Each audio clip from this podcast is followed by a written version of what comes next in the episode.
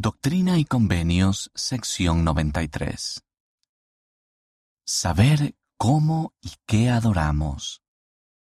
En la sección 93 de Doctrina y Convenios, Dios revela ciertas verdades acerca de Jesucristo para que sepamos cómo adorar y sepamos qué adorar.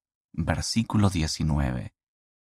En la vida se nos presentan muchas cosas que nos distraen de adorar verdaderamente a nuestro Padre Celestial y a Jesucristo. Cualquier cosa en la que el ser humano ponga con mayor fervor su corazón y su confianza pasa a ser su Dios, escribió el presidente Spencer W. Kimball a los miembros de la Iglesia en 1976. Y si su Dios no es el Dios verdadero y viviente de Israel, esa persona se encuentra en la idolatría.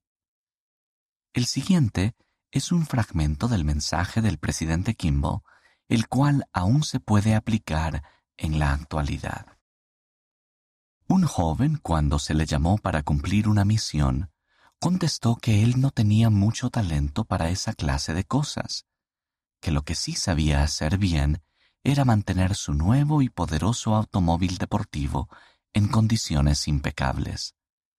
Su padre se contentaba con decir, a él le gusta trabajar con las manos, y eso le es suficiente. ¿Suficiente para un hijo de Dios?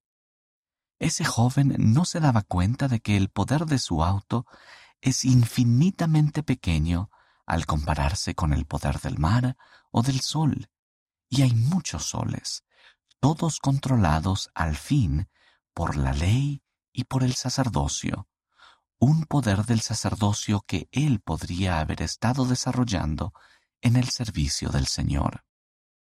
En cambio, se conformó con un Dios mezquino, un compuesto de acero, goma y cromo refulgente. Nuestra asignación es clara dejar de considerar las cosas del mundo como nuestro único objeto, abandonar la idolatría y seguir adelante con fe.